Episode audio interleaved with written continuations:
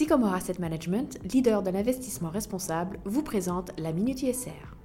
Épisode 6, le défi de l'éducation pour tous tout au long de la vie.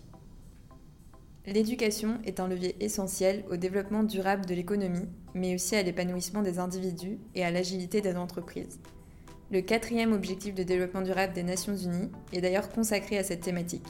Il formalise une ambition commune d'assurer l'accès de tous à une éducation de qualité, sur un pied d'égalité, et promouvoir les possibilités d'apprentissage tout au long de la vie.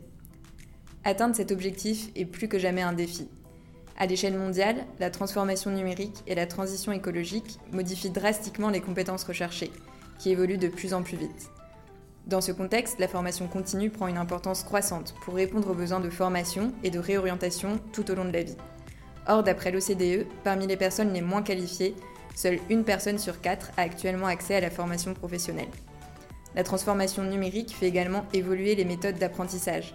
Les technologies éducatives offrent énormément de nouvelles opportunités pour élargir l'accès à l'éducation et proposer des expériences personnalisées et immersives. En parallèle, la croissance des classes moyennes dans les pays émergents nécessite des investissements colossaux pour être en capacité d'accueillir les 2 milliards d'étudiants supplémentaires qu'on attend d'ici 2050. Portée par ces tendances de long terme, une croissance du secteur de l'éducation de 5 à 6% par an est envisagée dans les années à venir, nettement supérieure au PIB mondial. Cette tendance va se matérialiser sur les marchés boursiers, les capitaux privés ayant un rôle croissant à jouer aux côtés des États pour relever ces défis. C'était la Minute ISR by Sycomore